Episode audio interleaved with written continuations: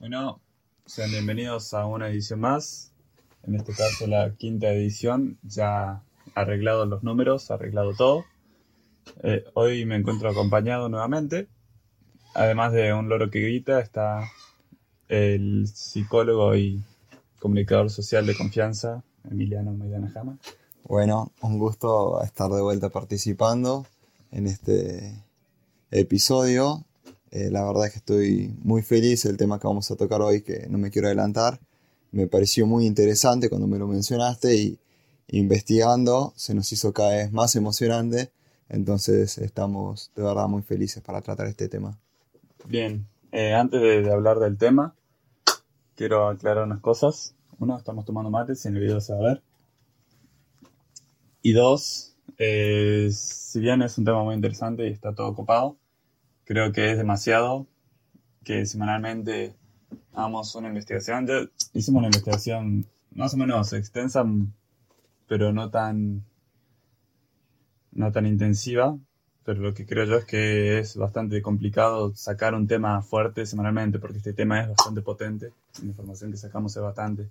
Sí, es mucho trabajo el investigar, digamos, en una semana todo un tema, además que tenemos que corroborar los datos y agregamos viendo películas, historias, un montón de cosas. Y bueno, Valentín trabaja y yo estudio, entonces se hace demasiado porque no tenemos mucho tiempo entre el trabajo de Valentín y, y mis parciales y todo, entonces se hace pesado. En este caso, creo yo que vamos a organizar así en cuanto a programas. Primer programa del mes, primer martes del mes, primer y segundo martes del mes, dependiendo de qué tan largo sea el tema. En este caso va a ser primer y segundo. Son temas fuertes, o sea, temas con investigación detrás. Y los tercer martes de los meses, de los meses, son historias de terror, como ya habíamos mencionado antes. Y los cuarto martes, o sea, cuarto martes, se me ocurrió, no sé, se me ocurrió hace unos días, pero nunca lo mencioné Emiliano, que también puede participar. Se llamaría la sección Porque Pintó. No sé qué tan interesante sería, pero sería sin preparar un guion, sin preparar ideas, sin preparar un tema. El youtuber siendo youtuber del demente. No, creo que él tiene una sección llamada Lo que pinte, pero no, no es en copia de él, porque hace bastante que venía pensando eso y la sección podría llamarse Porque pintó. Y porque pintó, porque pintó, porque está bueno. Eh, no va a ser para nada parecido a lo del demente porque él hace videos de humor, nosotros sí. sería crítica, opinión, y sería más que nada opinión. Y sería mucho más natural el tema que sale antes de preparar un tema, antes de preparar una investigación previa, porque siempre estábamos haciendo eso. Y nada, ahora sí, Dejando de lado tanta larga introducción. Sí. Comenzamos con el, con el tema principal, que es... Chan, chan, chan, chan. Voy a meterle música ahora. Una vez escuchar la música. El tema es MK Ultra. A pedido de el compañero de trabajo de Valentín, que nos pidió investigar este tema y apenas lo vimos nos pareció muy interesante y investigando nos dimos cuenta que había un montón de películas que habíamos visto sobre esto y, está en mucho, muchos proyectos cinematográficos y no nos habíamos dado cuenta, entonces es muy interesante. Antes de entrar completamente de lleno al tema, cabe, bueno, cabe mencionar que, eh, por ejemplo, Stranger Things está, no está basado en el MK Ultra directamente, no nos mandaban chicos a otras dimensiones ni nada por el estilo, pero su inspiración más fuerte es el experimento MK Ultra, que en efecto existió. Otras películas, una muy buena, pero muy buena que a mí me encantó, a Emiliano capaz no le gustó tanto, es La Naranja Mecánica, 100% recomendada. Esa sí está mucho más basada en lo que pasó realmente. Sí, además la película Huye, también está basada en algo así, es en realidad más en la hipnosis, pero tiene su inspiración en el MK Ultra. Y este proyecto surgió en el contexto de la Guerra Fría, eh, estamos hablando del año 1953, eh, a partir de lo que pasó en Corea del Norte donde los soldados estadounidenses estaban denunciando, y el Estado también estadounidense denunciaba, que en la guerra contra Corea, en Corea del Norte y contra Corea del Norte, donde se disputaba la pelea del modelo capitalista contra el socialista, los soviéticos estaban implementando lo que era... Una especie de control mental, un intento de control mental. Trabajaban con, con hipnosis, hay que recordar que hay películas también sobre este experimento soviético de crear superhombres y todo esto. Entonces los estadounidenses denunciaron esto y bueno, en la, lucha por la supremacía capitalista que querían ellos que, sea global o sea globalizar el mundo, a lo que Valentín está muy de acuerdo, ellos se pusieron en pie de también tratar de crear sus, sus superhombres, sus superagentes. Antes de, generar polémica en este tema, eh, no vamos a ahondar del marco político, porque ahí entra discusión entre los dos. Creo que no, no, no quedó claro, o capaz que quedó claro en alguna edición. Políticamente somos dos por supuestos. Y este episodio no va a tratar de política, los, los japoneses, coreanos, asiáticos en general, tienen muy arraigada la costumbre de meditación y cosas extrañas. Entonces no sería muy raro de que se hayan intentado eh, una especie de... Lo estoy gritando de fondo, se va a escuchar re fuerte. No es raro que hayan intentado hacer cosas de esa índole. Sin embargo... Bueno, habla vos, habla vos. No, no, eh, me estoy acordando de un video de Dross que habla justamente sobre esto, pero eran experimentos en animales para luego pasarlo a humanos. Era de los japoneses, creo. muy bueno de, y es durante todo este conflicto de la Guerra Fría y hay que recordar que, por ejemplo, en la guerra de Vietnam se utilizaron armas químicas, entonces en este tiempo se estaba utilizando mucho ese trato de, crear superhombres o, destruir al, rival, al enemigo en realidad. ¿Qué es el bicho de porquería? Estamos hablando de... Esto no va a servir. Dale, va a Bueno, estamos hablando de que trataban de destruir a, su rival a, como sea, ¿no? A, como. Entonces, como decía, en 1953, el director de la CIA, Alien Dulles, autorizó el inicio del MK Ultra, un programa de investigación de métodos de control mental basados principalmente en el uso de drogas psicodélicas. Sí, el tengamos en cuenta que cuando Estados Unidos se enoja, pega el doble fuerte. Entonces. Quedó demostrado en la, Segunda Guerra Mundial. Y más que nada, tengamos en cuenta que la Guerra Fría, para los que no saben mucho de historia, no se llama Guerra Fría porque no hubo levantamiento de armas directamente. Fue al finalizar la Segunda Guerra Mundial, unos años después. Se seguía disputando el pensamiento político global, digamos así. Eran dos bloques completamente antagónicos de ideas entonces pasó de ser una guerra a disparos a una guerra más que nada ideológica también. Entonces, eso conllevaba directamente a, por ejemplo, hechos mundialmente famosos como la carrera espacial, de quién llegaba primero a la luna, de quién hacía primero qué cosas. Y eso, tanto de los dos bandos, tanto como USA como la U, la Unión Soviética, la URSS, URRS, llevaron a US, llevaron directamente a desmoralizar mucho el pensamiento científico eh, por los dos lados. En, de la Unión Soviética está hay conspiraciones también sobre otros temas, como no me acuerdo cómo era del sueño algo del sueño era que no dejan dormir a la gente por varios días, cámaras de todo tipo de tortura, etc., que no eran de tortura, eran de investigación. Entonces, en ese marco de quién es más inteligente, es donde se, se empieza el MK Ultra. Bueno, seguimos. Ah. Bueno, ahora voy a leer una, una cita del director de la CIA, que recordemos que en ese momento era Alien Dulles, en quien dijo que el mundo estaba luchando en una guerra por el control de las mentes. Y dijo textualmente que estaban perdiendo la batalla, cabe aclarar, contra la Unión Soviética. Entonces ahí es el momento donde firma eh, con una orden secreta el proyecto de MK Ultra. El MK Ultra estaba basado en diversos experimentos que, ser un proyecto principal, se dividieron en 150 subproyectos que incluían todo tipo de tratamientos, desde usar drogas para modificar el comportamiento humano hasta el uso de hipnosis, eh, un proceso de despersonalización que vamos a hablar más adelante.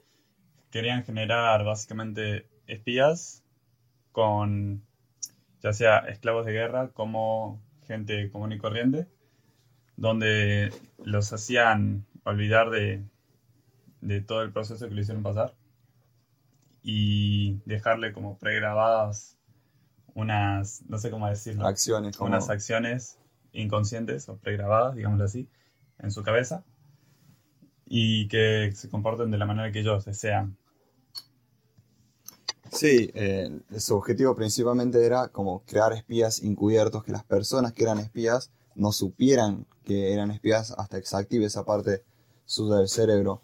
Y también hay que, em, cabe recalcar este dato, que el proyecto MK Ultra consumía el 6% de los fondos de la CIA en 1953. O sea, era un proyecto bastante grande, ya que la CIA, bueno, como se sabe, trabaja prácticamente a nivel mundial en todos lados, entonces que consuma el 6% de todos sus fondos es un número bastante grande. Una banda de plata, por una banda de plata. O sea, mirá, ¿dónde está el video de YouTube así careteo? No, mentira.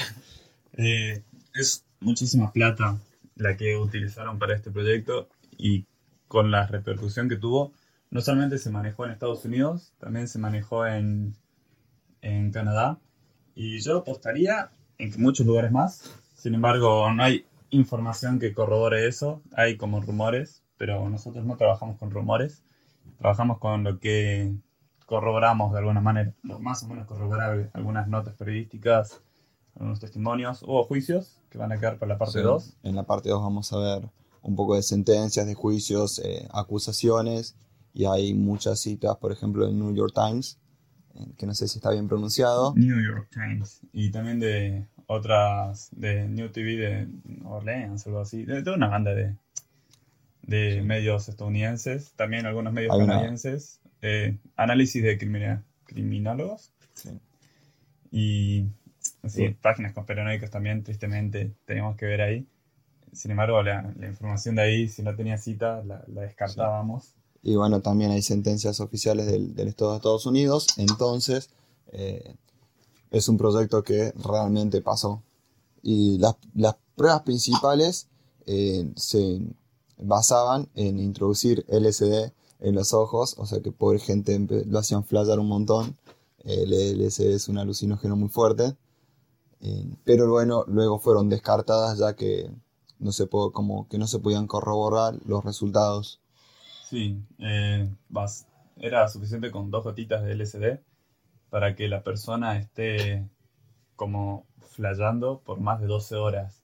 Vos imagínate, yo uso gotas para los ojos casi todos los días porque tengo un problema y me pongo más o menos tres al día. Y me imagino si alguien agarra LSD y los pone ahí, lo mezcla y yo no me entero y estoy drogado todo el día, estaría bastante interesante.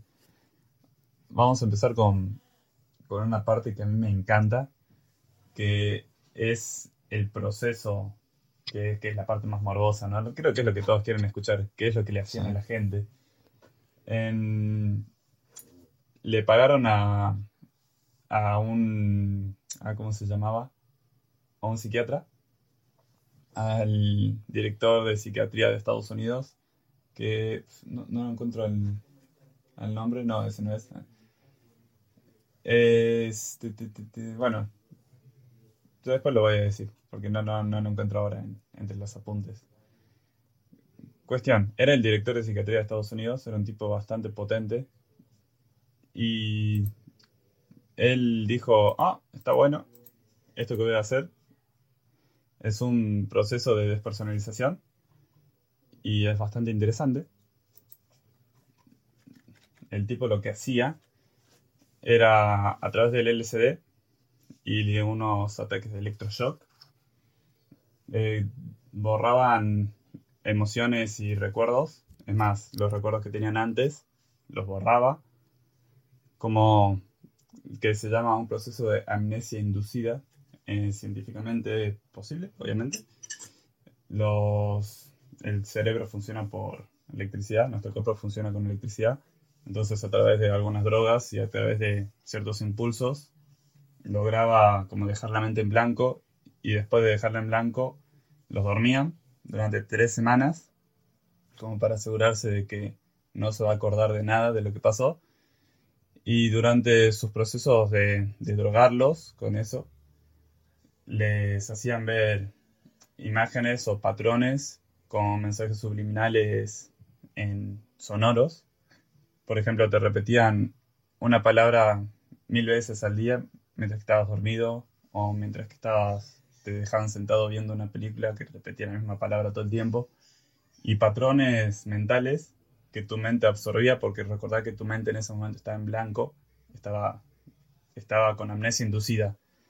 Entonces, después lo volvían a drogar y le volvían a inducir la amnesia, cuestión de que se olviden de todo el proceso que tuvieron durante semanas y semanas y semanas. Y cuando los dejaban salir, eh, todos esos patrones que habían grabado se quedan inconscientemente, entonces los podías activar con una palabra, con una frase o con una acción, y eran utilizados más que nada en, en esclavos de guerra o en espías, como dijimos antes, para que ellos no sepan que son espías encubiertos y que además, si los descubrían, ellos no tengan posibilidad de admitir nada porque ellos realmente no lo saben. Es como en la película de los Vengadores, ah, creo que es de Capitán América, el Soldado del Invierno, donde la Unión Soviética trabaja tan, con, con, un personaje que no me voy a acordar quién es, eh, y con un cierto eh, número de palabras, una frase, eh, lo activan y el chaboncito empieza a, actuar de, de, forma extraña, digamos, o como se activa su, su modo soldado y ya habla, auto, entiende otro idioma y no es el mismo. Es, es extraño escucharlo así, pero de verdad es un proceso totalmente posible. Es más, existen registros de, de, ese proceso. Porque después de que se cancele el proyecto, que vamos a hablarlo en la otra edición. Seguramente en el video vamos a poner algunas imágenes, hay imágenes de. No, de yo, yo, no tengo ganas de, de, editar, de editar eso. Si lo edita él, lo va a poner. Si, si no, dejamos algunos links ahí abajo en la descripción de última. Eh, la cuestión es que sí pasaba y se hacían eso. Y además en sus comienzos eran bastante turbios los comienzos. Antes buscaban voluntarios, digámoslo así, en sus comienzos del proyecto, en eso de 1955. Sí, voluntarios y bueno, también soldados, voluntarios entre comillas, eran soldados así que prácticamente estaban obligados. Y luego más, y más adelante empezaron a, o sea, agarraban a gente que era internada en, en, hospital, en hospitales psiquiátricos por algún problema como depresión eh, o una, breve, eh, una leve esquizofrenia cosas así, y les aplicaban estos procesos también. Después, cuando se dieron cuenta que le estaba funcionando y que necesitaban corroborar de manera involuntaria, es decir, gente que realmente no quiere hacer eso, ahí es donde se fueron un poco al carajo. Empezaron a usar estudiantes de universidades como vendiéndoles la, idea de que iban a participar en una tesis y que iban a adelantar sus, proyectos. Imagínate que te viene la CIA y te dicen, vamos a una tesis. Entonces, obviamente vas a querer participar. Después se puso más turbio. Le empezaron a pagar a prostitutas para que vayan por la calle y seduzcan a algún hombre, tipo le, le dan un servicio gratis. Lo llevaban a su departamento que tenía un espejo doble, o sea, un vidrio con, con doble faz. Sí. Y atrás estaban científicos, posta que así como las películas, literalmente. Atrás del espejo había científicos monitoreando. Les daban un vaso de, de vodka o de whisky que tenía L, LSD. Después los dormían y le hacían todo este proceso de hipnosis y, y despersonalización, tipo express. Entonces, ¿qué se aseguraban con eso?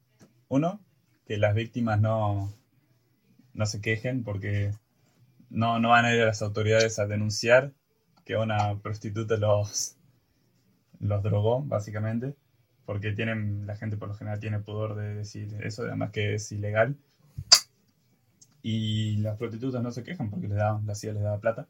Entonces, de ahí se aseguraban eso. Pero no conformes con eso, la CIA todavía, incluso acá tengo, acá tengo un, dato muy interesante.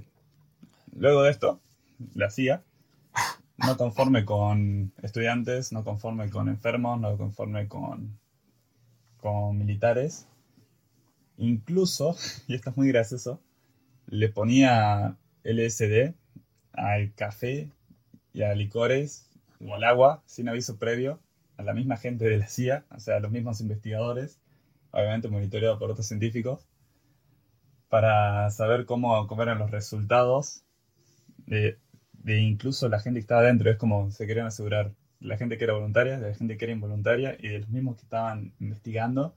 A ver, si ellos no se dan cuenta, entonces le estaban haciendo bien. Creo que esa era la idea. Un caso de esto es Frank Olson, que es un, un científico que estaba dentro de, de la investigación del LSD dentro de la CIA, que él estaba investigando así, haciendo las investigaciones, sacando resultados, diciendo, oh sí, esta prostituta se ve que hizo buen trabajo con este muchacho. Y sin que se dé cuenta, le pusieron LSD a su, a su café, le hicieron pasar por, un, por el mismo proceso.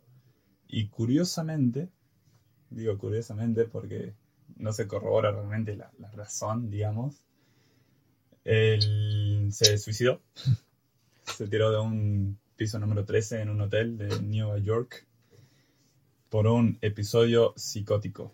Bueno, eh, luego más adelante la familia de Frank Olson dijo que era imposible, que no se podría haber suicidado.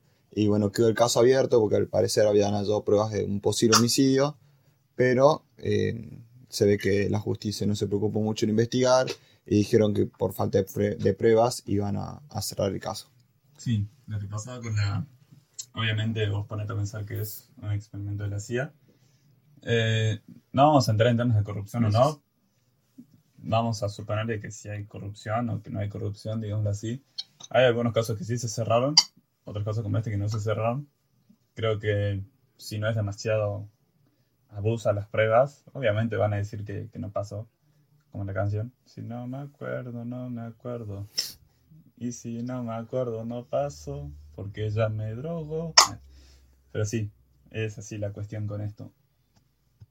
Sí, y bueno, las investigaciones oficiales y alternativas puntualizaban las técnicas de alteración mental en uso de drogas psicotrópicas como el LSD, eh, hipnosis, la privación sensorial, electrochoques, tortura física e incluso sexual y creación de personalidades múltiples. Un, un loco así como el de Fragmentados, más o menos, me imagino yo. Sí, no, y si vamos a, a la película, que si escuchan este podcast y después van a ver la película van a entenderlo mucho mejor. Digamos la naranja mecánica, que la vuelvo a decir está muy buena. Ah, sí. Lo que ocurre en esa película, voy a hacer una pequeña sinopsis para que entiendan cómo funciona todo este proceso.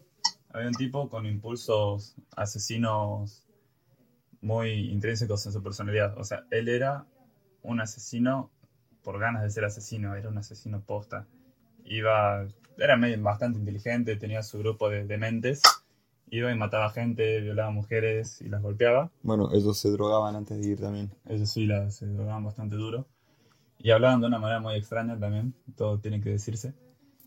Entonces, una vez en la cárcel, el muchacho este le ofrecen que si él participa de un proyecto, él va a salir antes. Sí, el- le ofrecieron como la participación en un proyecto de una rehabilitación instantánea, entre comillas, eh, donde si participaba de este proyecto y se curaba, iba a salir de un día para otro, entre comillas, obviamente, de la cárcel. Y bueno, él participa de este proyecto donde lo drogan y lo hacen ver eh, escenas en- de violencia y bueno, también se habla, se muestran escenas contra los nazis, muy gracioso, eh, justamente porque era Estados Unidos. Y esta persona y le ponen música de fondo, entonces lo que causa las drogas que estaba consumiendo es que a las escenas esas de violencia o, o de sexo, violaciones, eh, ni a la música, eh, la agarra como, como miedo, ganas de vomitar cada vez que, que lo veía Sí. una, una repulsión automática, aunque en su mente a él le gustaba eh, esto, la violencia, todo, su cuerpo como que lo rechazaba automáticamente. Claro, luego de, de esto, de todos estos procesos que también le hacían electrochoques y, le ponían el SD en los ojos y bla, bla, bla. Luego de ese proceso, él lo hacen olvidar, supongo, en algún momento, porque él no se acordaba de todo lo que le habían hecho pasar. Así que le hacen olvidar de todo este proceso, como mencioné antes. Y en la prueba le ponen a un tipo que lo agrede. Él tiene ganas de, de contraagredirlo, pero cada vez que tiene el deseo de hacerlo, le dan ganas de vomitar.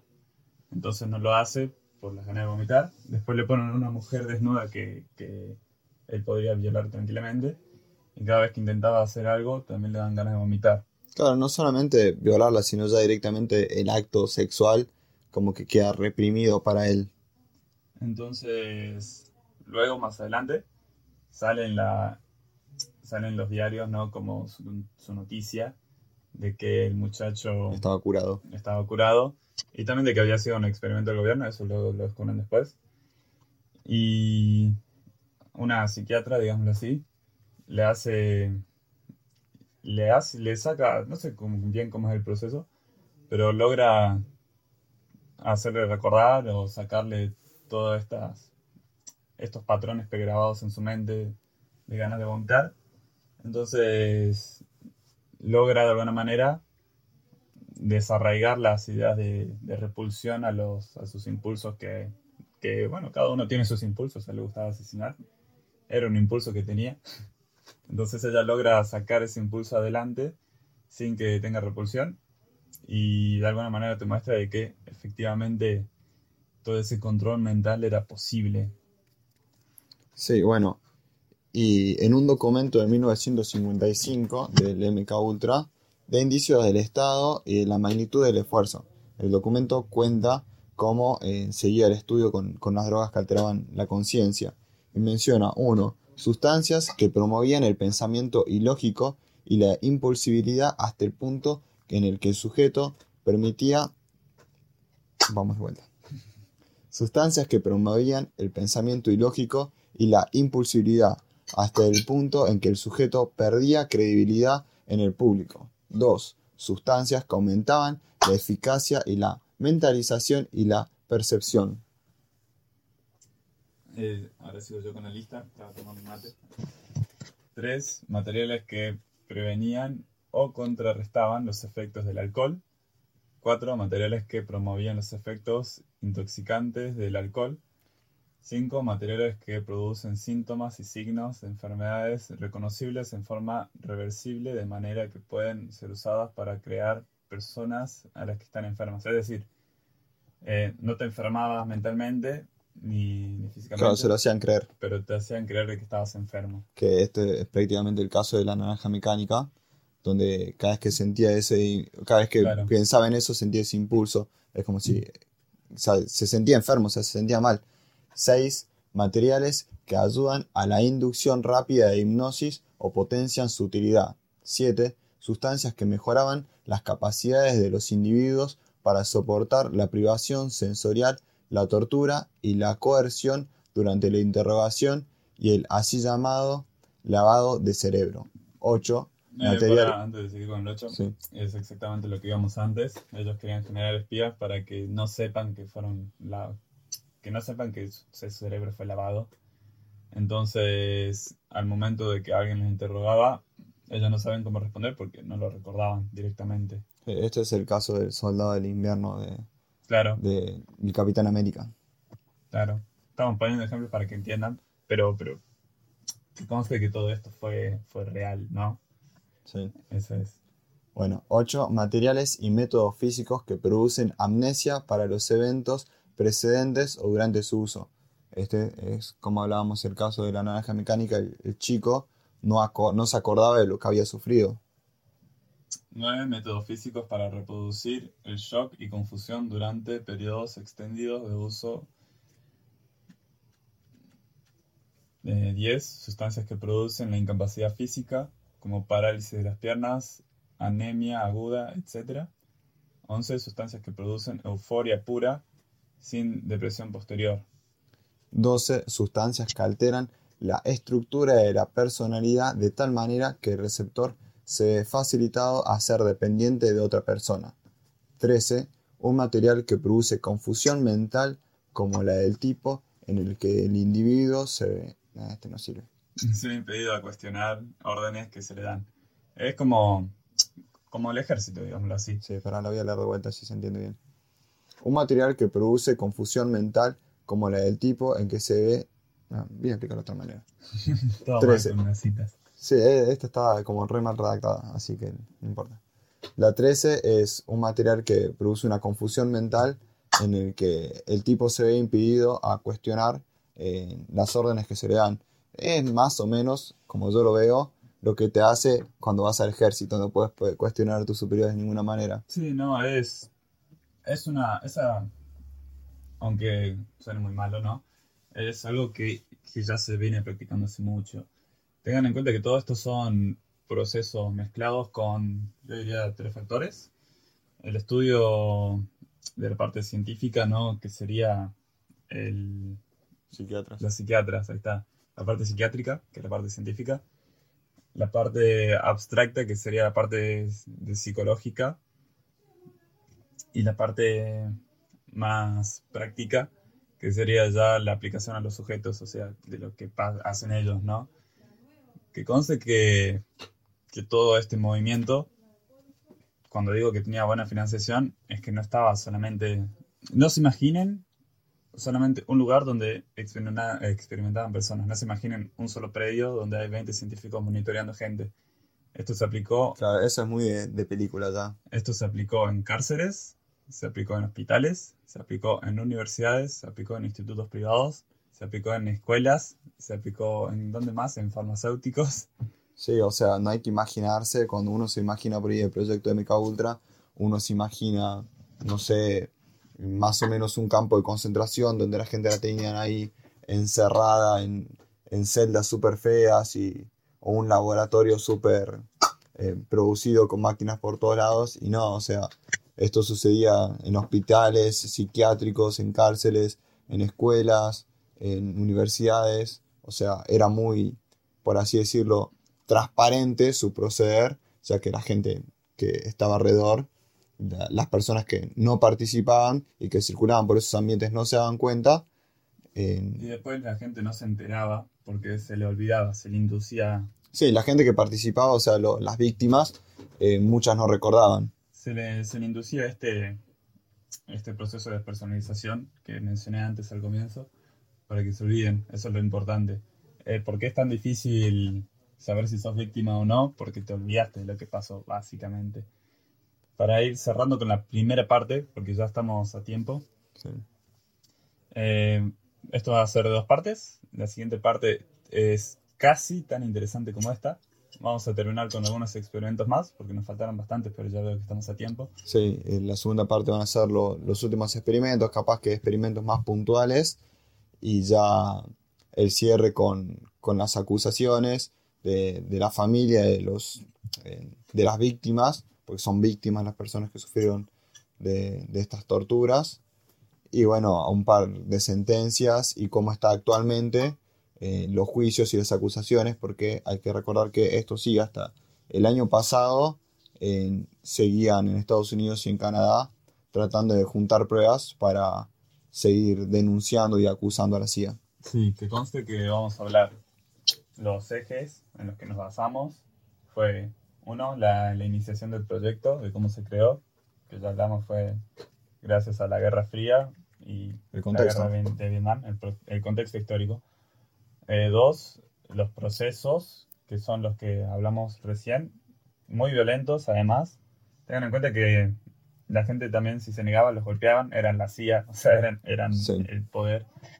Y tres, el cierre del- de, de este proyecto que se cerró, ya no, no se hace más. Sí, Y cuatro, los juicios. Esos son nuestros ejes.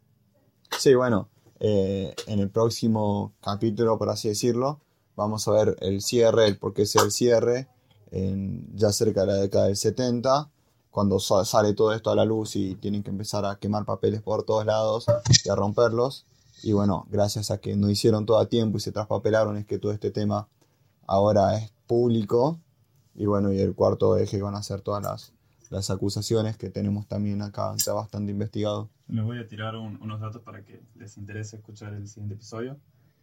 Eh, ¿Cómo descubrió la gente que era víctima? Porque padecían unos síntomas. La gente padecía unos síntomas en común y eh, después de juntar cabos se dieron cuenta de que habían sido víctimas de esto, porque la mayoría tenían unas enfermedades mentales, digamos, no sé si, si decirles enfermedades mentales, padecimientos mentales en común, que tenían depresión, ansiedad y otras cosas ligadas a experiencias traumáticas que no conocían en más o menos el mismo, la misma época. Y el, gracias a que la CIA fue media gila a la hora de, borrar documentos, todo esto se dio a la luz. Porque si no estaríamos hablando de conspiración, y esto no es una conspiración. Eh, si bien el hecho de que borren las cosas hace que la gente, que los, va a ser medio feo, que los especuladores se exciten porque sacan sus teorías a la luz y son muy drogadictos a veces. Así que el hecho de que hayan borrado muchísima información de esto, porque se dio a la luz, porque Estados Unidos no borró todos los documentos, se le traspapelaron algunos y ahí se, se dio todo esto a la luz. Y eso de que hayan borrado muchos experimentos hace que la gente empiece a especular. Sí, o sea, da pie a teorías de conspiración aún más grandes y más interesantes. Y bueno, también está... Capaz que más voladas que la realidad, aunque esto ya de por sí es muy volado, ¿no? Sí, por ahí, no sé si más, más voladas que la realidad, tal vez sí, pero esta realidad ya de por sí es muy fuerte, o sea, es mucho más fuerte de lo que por ahí uno se podría llegar a imaginar sobre un proyecto así. Eh, o sea, hay que recordar que son experimentos sobre personas, o sea, eh, individuos en- como nosotros eh, o como ustedes, entonces es la verdad, Sí, a menos que sean robots los que nos estén escuchando. sí, muy loco. Y bueno, finalizamos esta primera parte, bastante gratificante, bastante interesante. Eh, ¿Querés mandar algún saludo? Eh, no, no, estamos... Estamos Bien, saludo a la gente que nos está escuchando. sí, Gracias por sin- seguirnos. Sin saludos últimamente. Nah. Eh, la gente, me pidieron dos personas que los salude, pero no me acuerdo los nombres. Eh, gente, sean piolas. Eh, las visitas bajaron bastante. Eh, la verdad que no me interesan las visitas, así que me chupa bastante un huevo. Voy a seguir subiendo ediciones, así las escuché solamente mi mamá. Pero la verdad que estaría bueno que, que se expanda. No, nos matamos haciendo esto. Sí, a ver, si les gusta el contenido, compártanlo. No, no se queden con, ah, me gusta a mí y listo. Sino que si les gusta lo que, lo que hacemos, los episodios que estamos sacando, si tienen ideas de otros episodios, otras cosas, nosotros podemos investigar. Nos encantaría, también nos gusta la participación de ustedes. Ya tenemos programado para, para grabar más adelante con amigos míos, amigos de Valentín, sobre un montón de, de otras cosas, historias de terror y todo. Entonces, si les gusta, compartan porque es lo que a nosotros nos gusta hacer y es bastante, es mucho esfuerzo nuestro. La verdad que no se hacen una idea de lo, de lo difícil que ha sido compactar este episodio y de lo difícil que fue compactar episodios anteriores. Si bien los primeros... Ah, la cámara dejó de grabar. Aguánteme un toque porque tiene que estar el cierre en cámara. Capaz que no estaba grabando hace rato ya. No, porque hace ese ruido cuando deja de grabar, creo. Ah, la verdad que no sé. ¿Cuánta batería tiene? Tres. Entonces sí, dale. Dale grabar nomás. Dale sin más, no importa que no me enfoque. Listo.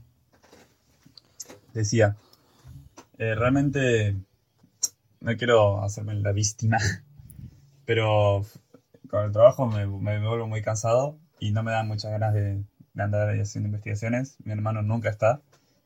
Y el hecho de por ahí trasnochar para grabar las historias de terror de la edición anterior o tomarme el tiempo de hacer una investigación, porque esto tiene que llevar a una investigación, no podemos hablar al aire. Claro, nosotros no venimos y decimos, ah, MK Ultra, y empezamos a decir lo primero que nos- se nos ocurre, sino que hicimos una investigación, buscamos en muchas páginas. De hecho, si quieren más información, tengo todos los las citas y los links aquí. Y bueno, también vimos películas para, para ver más o menos qué se imaginaba Hollywood que hacían. Eh, y para recomendarles también, Entonces lleva todo su trabajo de trasfondo y es importante para nosotros si les gusta que puedan ayudarnos y compartirlo. También lleva, lleva la parte que por ahí no, no, no, no es la, la, que nos les interesa a ustedes, pero lleva también cierta inversión. Eh, ahora compramos un nuevo micrófono. Nos, seguramente la próxima edición no lo escuchen porque vamos a grabar las dos juntas, pero para la próxima de la próxima va a tener audio nuevo, va a sonar un poco mejor, o eso esperamos. Y no, no nos vamos a ver tan giles con los teléfonos en la mano, como nos vemos acá en cámara. Y queremos mejorar todo eh, para ustedes y para nosotros, para que sea más cómodo para ambos, para que sea más divertido para ambos. Y a mí me encanta escuchar podcast, yo lo escucho siempre. Y veo que no es una cultura muy, muy normal todavía. No, la verdad es que yo no escuchaba muchos podcasts antes. Y bueno, Valentín me dijo, escucha tal. Y yo empecé a escuchar y después empecé a escuchar varios más. En la facultad también me recomendaron algunos y empecé a escuchar. Y, y es algo muy lindo hacerlos y escuchar y todo. Eh, y también nosotros por ahí los podcasts que nos gustan y que no son muy conocidos también los compartimos porque es una cultura que todavía no está, está saliendo a la luz, digamos. Entonces es, es muy bueno que a nosotros también es, es el YouTube para oídos. Es su YouTube para oídos. Su YouTube que pueden escuchar cuando no pueden ver un video. El YouTube que pueden escuchar en el colectivo sin que nadie se ponga a ver qué están con el teléfono. El YouTube que pueden escuchar mientras que trabajan, mientras que están en la oficina, mientras que están en el auto. Es la manera más versátil de entretenerse. Y eso es lo, lo bueno del podcast. Y yo, por ejemplo, hay un podcast que lo voy a recomendar. No, no van a escucharlo seguro porque seguramente que no escuchan nuestro podcast. Que se llama Señales Podcast. Muy buen podcast. Muy bueno. Cuando yo lo empecé a escuchar, no era casi nada conocido. Eh, yo era, lo empecé a seguir en Instagram cuando no tenían ni mil seguidores. Creo que tenían 300 y pico. Y ahora creo que ya sobrepasaron los mil, no sé. Y en oyentes está llenísimo de oyentes ahora. Y... En YouTube están llegando a los 10.000 suscriptores. Entonces está muy bueno. Eh, por ahí 10.000 suscriptores para mucha gente debe ser, no es nada, pero dentro del mundo del podcast nadie escucha podcast. Entonces 10.000 oyentes es una bocha. Y nosotros no queremos 10.000 oyentes, o sí, pero lo que voy es que se tiene que ser como una bola de nieve. Gente, está muy bueno esto y no está, no está nada mal que se comparta. No, nadie, nadie, nadie se va a sentir extraño si les comparten un podcast. Yo no me sentí extraño cuando lo hacía. Así, que... Bueno, para finalizar, mandarles saludos a todos y gracias por escucharnos. Nos vemos en la próxima edición y ya van a ver cuántas drogas tuvimos. Un saludito.